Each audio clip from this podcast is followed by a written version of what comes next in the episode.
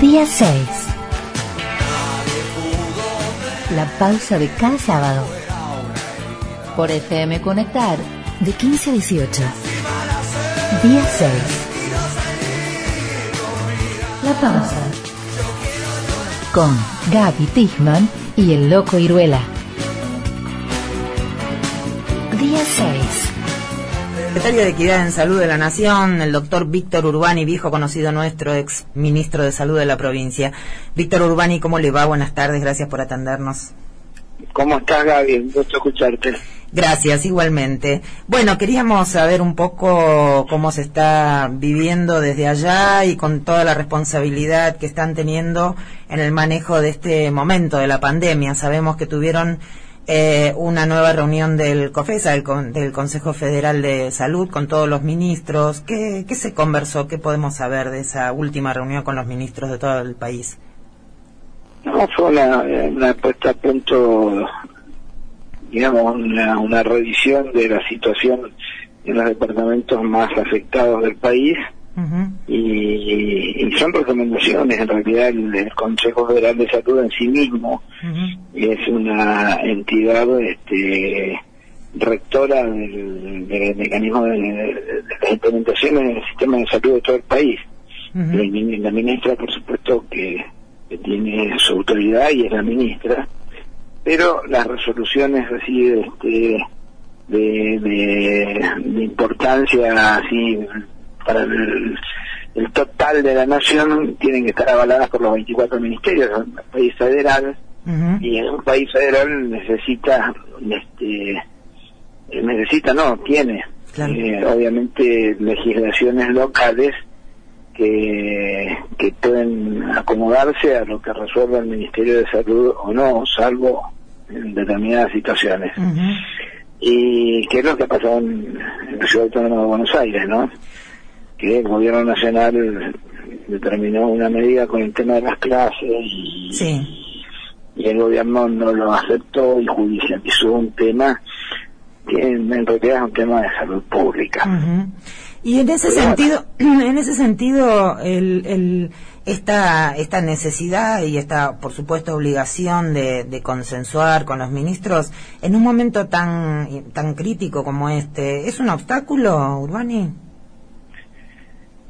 No, no, no es un obstáculo, digamos, hacia la, al ejercicio pleno de la democracia. Sí. Eh, entonces, este, eh, el ejercicio pleno de la democracia está también en el hecho de tener disensos, por supuesto, que en algún momento se puede tomar una medida nacional, el presidente tiene las atribuciones de tomarla. Uh -huh. Este, pero en esto lo, lo mejor es consensuar con los pares provinciales las medidas a tomar eh, mostrarles la realidad este, nacional a todos para muchos de los ministros eh, conocen la situación en su territorio y no en la de otros claro. eh, marcar este, las recomendaciones que ya están escritas uh -huh. todo está prescrito uh -huh. De acuerdo a eso bueno las provincias un poco toman sus propias decisiones ¿no? Está bien. Teniendo en cuenta... el ejercicio pleno sí. de la democracia. Sí, sí. Teniendo en cuenta la experiencia del año pasado, digamos, eh, y bueno, como muchos están advirtiendo que la situación que se está dando en el AMBA en este momento eh, casi seguro va a derramar, digamos, o, o, o, esto de extenderse como una mancha de aceite hacia el resto del territorio del país. ¿Cuánto sirve la experiencia del año pasado para lo que está ocurriendo ahora? Y ¿Qué, qué, ¿Qué podría, qué medida podría tomarse, digamos? Se habla de cierres de circulación interprovincial. ¿Qué, qué, qué están evaluando como posible? No, no, no. ¿No? La, la, la, sin duda la experiencia del año pasado es este, muy útil, eh, como también lo es la experiencia en otros países, claro. ante el avance de una segunda y a una tercera y a una cuarta ola del, del virus. Uh -huh. Estamos en presencia de un virus que que es absolutamente desconocido, que cambia, muta, que cada vez que muta nos encontramos con mayores dificultades para poder este, esquivarlo uh -huh. o combatirlo. Y entonces este, las poblaciones, yo estimo que la gente en su conjunto eh, ve la televisión y bueno, esto es un problema. Ve la televisión y de acuerdo al canal que ve también ve las medidas este, recomendadas, ¿no? Porque hay hay periodistas que no no que con una irresponsabilidad absoluta salen a, decir que hay que tomar este medicamentos que no están indicados, opciones mágicas, este que se burlan de las restricciones este, que, que son imprescindibles para evitar el contagio. eh, mientras no tengamos este, una población gran, gran parte de la población vacunada, no va a haber efecto rebaño. Y como se está viendo la cosa, cuando probablemente cuando eso ocurra, eh, pueden que existan este, variables del virus que, que no respondan a la vacuna. ¿Qué porcentaje, ¿qué porcentaje de la población tiene que estar vacunada para, para llegar a esa, ah, inmunidad? nosotros tenemos que tener más de 30 millones de, habitantes vacunados, 35 millones aproximadamente. Claro. Este, el único país que ha logrado ya este, ese porcentaje es Israel. Sí. Eh, y que, creo que hace ya dos o tres días que no tienen muertos por coronavirus. Sí. Incluso este, han dejado de usar hasta el barbijo pero bueno, pero han vacunado toda la población, prácticamente está vacunada, niños, adolescentes, adultos, adultos mayores. Entonces, este, bueno, están en esas circunstancias, pero bueno, el que cree que se salva solo de esto está equivocado, estas son las inequidades que hay en el mundo. Los países ricos como Israel pueden pagar un sobreprecio del 50% de lo que vale la vacuna, Estados Unidos está haciendo lo mismo, paga un sobreprecio enorme de la vacuna y por eso se la venden este es el capitalismo salvaje llevado a su extremo, el hecho de que influya en las decisiones. Hay una... tenemos un hemisferio, un hemisferio norte rico que va a estar todo vacunado y un hemisferio sur este sin vacunas que va a estar cultivando las nuevas variables del virus que va a volver a afectar al hemisferio norte. Claro. Eh, entonces tendríamos que ser más equitativos. Hay una movida internacional eh, con personalidades muy importantes, organizaciones y demás que están bregando por la eliminación de las patentes. El presidente también hizo un planteo, eh, ya, si no de eliminación, por lo menos de, de, modificar el sistema de patentes de las de las vacunas. ¿Es posible que algo de eso se logre? No creo. No. no es una respuesta personal, ¿no? Sí, sí, sí, no, no, institucional. Sí, claro. No creo. De todas formas, hay una cuestión que es, este, vivimos en un mundo absolutamente capitalista, claro. donde hay oferta y hay demanda. Y en este momento hay una demanda extraordinaria de vacunas, entonces hay muchísima, muchísima gente tratando de producirla en cantidades enormes. Claro. Yo, en lo personal, creo que dentro de pocos meses eh, nuestro problema no va a ser conseguir la vacuna, sino ponerla en cantidad y rapidez y que la vacuna siga sirviendo. Claro. Eh, atento a la, aparición de eventuales este, mutaciones del virus que no que, afecten a la gente con gravedad. Lo que se está viendo hasta ahora es que las personas vacunadas eh, y con una dosis padecen la enfermedad de una manera muy benigna eh, y sin mortalidad o con una mortalidad extremadamente reducida. Lo que repiten la enfermedad la están repitiendo. Entonces, eh, hoy tenemos la cepa Manaus, que, a que todo el mundo le tiene miedo por la rapidez con que se produce el contagio, pero también porque ha bajado, este, el, estaba leyendo ayer en Brasil, la afectación de niños ha aumentado un mil por ciento en dos semanas. Sí. Eh, y, el, virus inicialmente en los niños no, ni siquiera se los detectaba. Y esto, y, esto modifica... un montón de niños y niños internados en hospitales pediátricos en cantidad. Claro, y ya se estuvo viendo eh, que afecta el virus a, gente más joven también, y esto uno puede imaginar que podría llegar a modificar lo que son las la planificación del plan de vacunación, digamos. Empezar a vacunar a los chicos, por ejemplo. En llegado el caso, sí, eh, tenemos que ver qué es lo que va ocurriendo. Acá hay un seguimiento permanente. Claro. Eh, toda persona que ha tenido COVID y está vacunada o está vacunada eh, con las dos dosis y repite un cuadro, un cuadro de COVID, eh, los hisopados son enviados al Malbrán para ver de qué, de qué cepa se trata y si ha sufrido nuevas modificaciones. Y así como estamos haciendo nosotros, lo hace el mundo. No podemos escapar de una realidad este, mundial hoy en día. Eh, y la realidad es mundial. El, hecho de que nosotros acá en Argentina politicemos esto, en realidad es muy lamentable, muy, muy lamentable. Eh, y bueno, pero lamentablemente está. Entonces yo por eso siempre omito eh, hacer referencia a tal o cual conducta de tal o cual provincia o, distrito o jurisdicción. Sí. claro. reitero mi convencimiento de que hace al sistema democrático el hecho de que tengan autonomía. Pero también se debe decidir, no dudo, en función a las actividades comerciales, a que no se caiga toda la actividad de producción. Pero hasta dónde la actividad de producción o el asistir a clases es algo este, tan fundamental. Lo pregunto con como persona, no no no como funcionario. Sí, tal cual. como persona.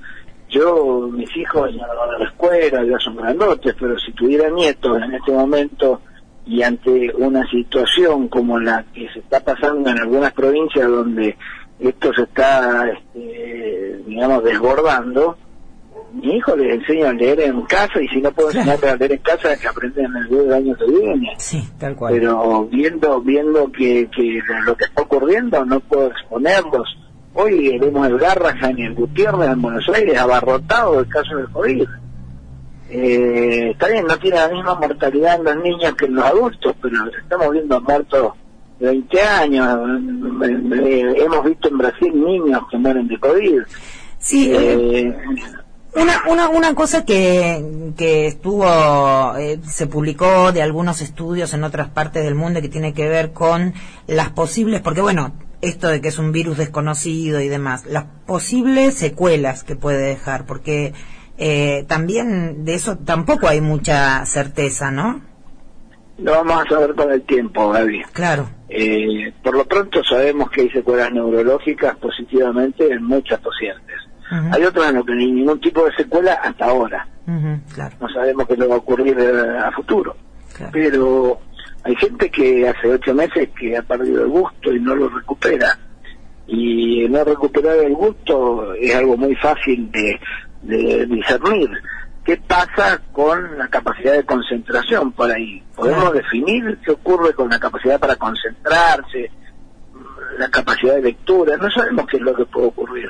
Por eso es que hay que cuidarse y cuidarse mucho. Yo entiendo que es muy difícil este eh, esto de estar encerrado y, tratar de, no moverse, pero a pucha, venimos, el mundo viene de, catástrofe enorme. Europa estuvo casi seis años en la Segunda Guerra Mundial con bombardeos, asesinatos, crímenes raciales, eh, se han vivido cosas espantosas y el estado de bienestar que vivimos sobre todo en el mundo occidental nos lleva a, minimizar las medidas y tomar como una tragedia el hecho de no poder salir de casa. Eh, o los chicos están tristes porque no van a la escuela. Y que lloren si están tristes porque no van a la escuela. Pero que le estamos cuidando la salud. En determinadas circunstancias, en otras pueden ir a la escuela pero eh, digamos que ante una pandemia desbordada, mantener las clases, porque los chicos están tristes, me parece una trivialidad. Sí, tal cual, es frivolizar la cuestión. Eh, quería, Víctor Urbani, consultarte porque, bueno, aquí en Jujuy hubo así como un poco de revuelo porque aparece en, en en el mapa de la Argentina, de los departamentos con, con, mayor riesgo, con mayor problemas, aparece el departamento de Tumbaya. ¿Esto tiene que ver con la aparición de la cepa Manaus que apareció en Tilcara? ¿Con qué tiene que ver? ¿O con, la, o con el número de casos nomás?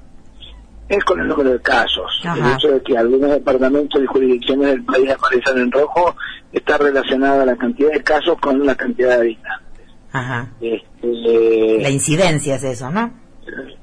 Sí, el tema, el tema pasa acá porque este es un dato personalmente estoy diciendo esto, ¿no? La cantidad de casos, ver las cantidades de casos y las cantidades de casos tiene eh, una importancia, eh, no digo que no sea importante, pero es importante en forma relativa. Claro. Que el año pasado estábamos en plena pandemia y no teníamos desarrollada la cantidad de laboratorios para hacer testeos como los tenemos ahora. Entonces, hoy que tenemos una cantidad enorme de testeos, obviamente más testeas y más casos tenés. Entonces uno dice, no, el año pasado a esta altura teníamos menos casos que ahora. Sí, pero un testeo del año pasado te lo demoraban hasta 5 o 6 días para darte el resultado. Y había que hacer colas y pedir turno y era un despelote acceder a un PCR. Ujú. Hoy PCR hay en todo el país, existen test rápidos como el test de los antígenos, Sí. este, que permiten, entonces obviamente el número y la cantidad de casos diarios es un dato importante, pero relativo si uno lo quiere comparar con el año pasado. Lo que tenemos que comparar en este caso es la cantidad de muertos que estamos teniendo por día y la, la ocupación de las camas de terapia intensiva. Claro. El año pasado también eh, la, la- la forma de medir los días de cama de terapia intensiva y la ocupación de las camas de, de terapia intensiva eh, dependía mucho del emisor de la información. Hoy hay provincias que dicen, hoy puntualmente hoy, Sí. hay provincias que dicen tengo un 30% de ocupación de las, capas de, las camas de terapia intensiva por Sí. COVID, como relajándola.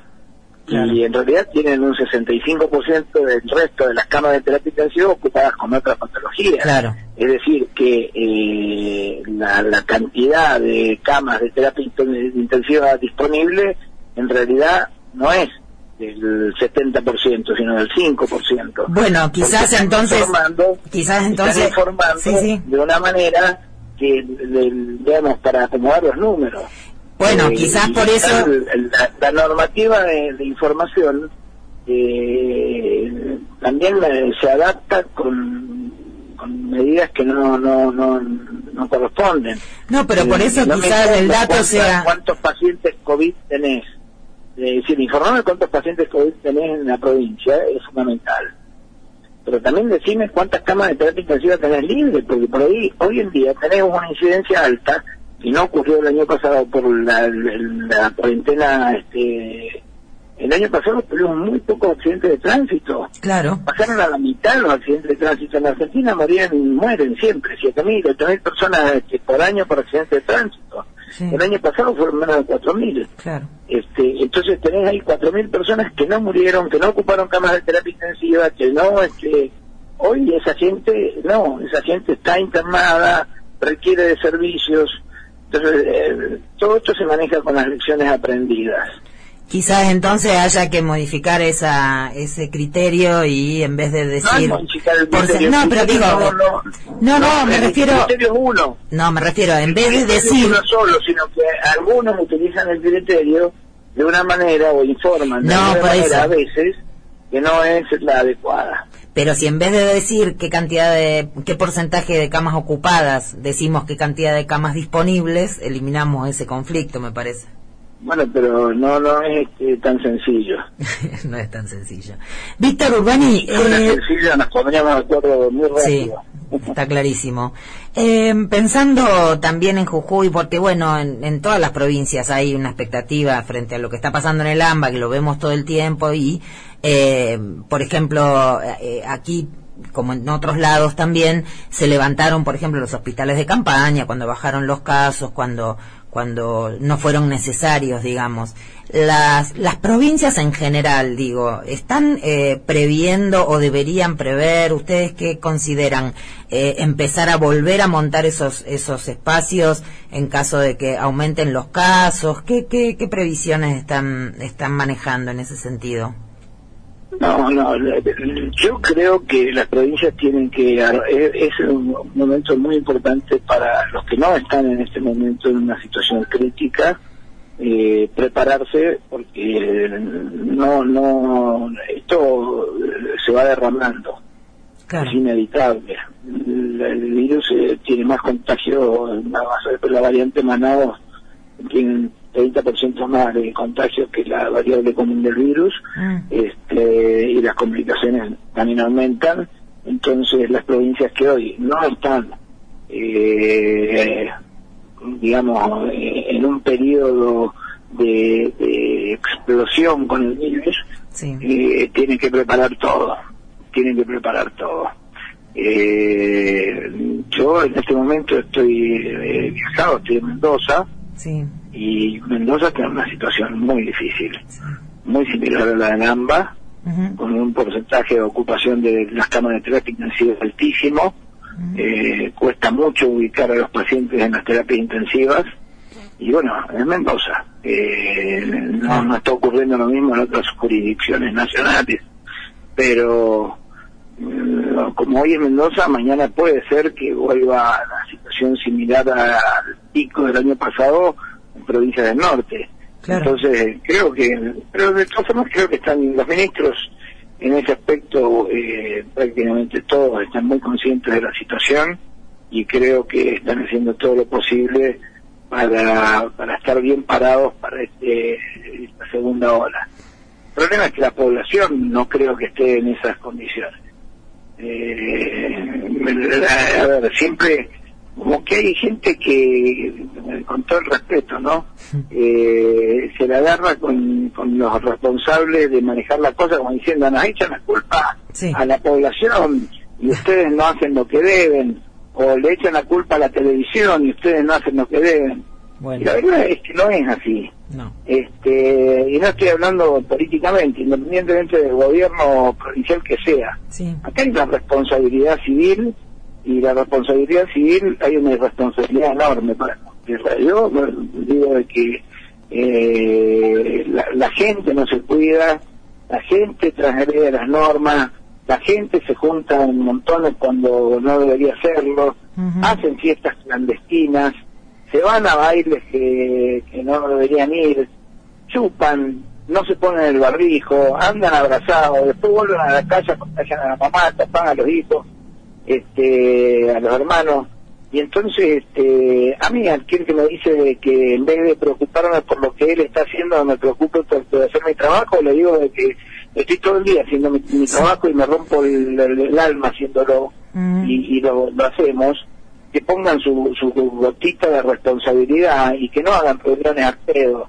Este, porque no no tiene no tiene razón de ser este en este momento con la gravedad de la situación eh, que no se cuide la gente el barbijo es imprescindible no hay que sacárselo nunca hay que ponérselo bien hay que taparse la nariz este, hay que cubrirse los ojos, hay que lavarse las manos, hay que mantener la distancia social dos metros, hay que ventilar los ambientes, eh, son todas medidas tan tan simples, tan elementales. Yo la veo, yo, yo, vuelo mucho, tomo vuelos, estoy yendo al interior, estoy y lo veo en los aviones. La gente en los aviones, eh, con una irresponsabilidad enorme, gran parte, de, sobre todo los jóvenes, se paran, se juntan a hablar, las azafatas los tienen que retar. Cuando hay que bajarse del avión hay que esperar que baje la primera, la fila de adelante para recién pararse. ¿Y? Hay normativas que le explican a todo el mundo que tiene que hacer y el avión aterriza y se están parando todos a la vez. Y cuando y cuando ves eso, cuando ves eso le decís algo a la gente, Víctor. Ah. Yo tengo sangre italiana. Así que este sí, me caliento y, me petean, pero bueno. Bueno, pero está bien, porque Pero todos tenemos que hacer eso, está bien, porque tiene que ver con la... No, pero el otro día uno me decía, ¿quién sos vos, viejo de mierda? para decirme a mí lo que tengo que hacer. Y ahí... Le ¿quién sos vos para, para contagiarme? Le digo, ¿cómo estás parado al lado mío? Estábamos sentados al final del avión, acababa de aterrizar, el tipo estaba bajando las valijas, parado en el pasillo. hablando a los gritos. ¿Y le dijiste quién sos? ¿Le dijiste quién sos? No. ¿No chapeaste? No, a ver si me pegan. Ahí todo el mundo está irascible con los funcionarios. Sí, claro. Se olvidan que los funcionarios somos personas, que tenemos hijos, familia. Sí, eh, yo no soy, yo no nací funcionario. No, no. Sí, usaba pañales, hacía caca, lo que hace todo el mundo. El funcionario es una persona más que le toca en algún momento por, por qué sé yo, por vocación por lo público, por lo que por lo que sea, le toca hacer un trabajo y, lo hace.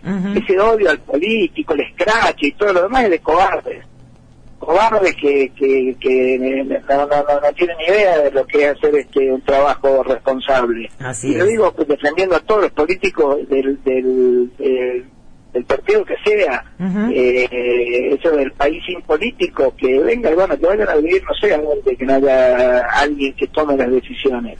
Reivindicamos. tomar las decisiones hay gente que se, se pone como loca. Reivindicamos la política acá día tras día, así que estamos Pero ¿cómo no van a reivindicar la política? Es la forma en que tenemos de salir, hombre. Y ahora que está, y Este, ahora que entramos en campaña en Jujuy, Víctor Urbani, estamos divertidísimos, ya compramos pochoclo. Todos lados pasa lo mismo cuando entran en campaña. Pero debo de reconocer que Jujuy tiene particularidades muy simpáticas. Sí, claro, por eso. Víctor Urbani, te agradezco muchísimo esta comunicación y todas esas recomendaciones tan importantes. Y desde acá tratamos de hacer nuestra tarea también con responsabilidad en ese sentido. Así que gracias por tanto trabajo ¿eh? y por la No, por charla. favor. Un gusto muy grande y saludos al flaco. Gracias, nos estamos viendo. Gracias. Vemos. Chao, chao. Chau. Hablábamos con Víctor Urbani, secretario de Equidad de la Salud de la Nación, viceministro es. Eh, faltan siete minutos para las seis de la tarde. Las seis de la tarde es la hora en que termina este programa. Día 6. Hay una parte de la Argentina que está enferma de odio. Y el odio no ayuda a nada. ¿eh? El odio nos contamina más. El odio nos frena. El odio nos lleva a festejar la derrota del otro, no el triunfo de uno. Y eso no sirve para nada. Porque en este momento es un tiempo para que reflexionemos y para que nos demos cuenta del tiempo que estamos viviendo. Todos debemos salir mejor de la tragedia que nos toca vivir. Todos.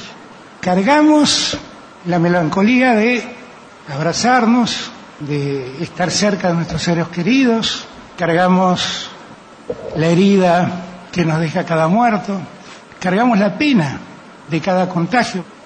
Después de tanta melancolía, tanta pena y tanta herida, solo se trata de vivir. Vivamos, por favor.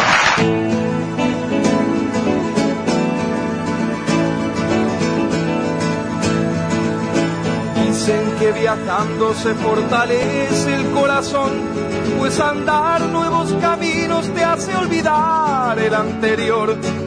Ojalá que esto pronto suceda, así podrá descansar mi pena hasta la próxima vez. Ojalá que esto pronto suceda, así podrá descansar mi pena hasta la próxima vez. Y así encuentras una paloma herida que te cuenta su poesía de haber amado y quebrantado otra ilusión. Seguro que al rato estará volando, inventando otra esperanza para volver a vivir. Seguro que al rato estará volando, inventando otra esperanza para volver a vivir. Creo que nadie puede dar una respuesta, ni decir qué puerta hay que tocar.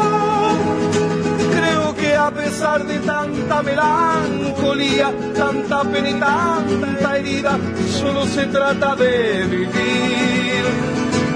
En mi almanaque hay una fecha vacía, es la de día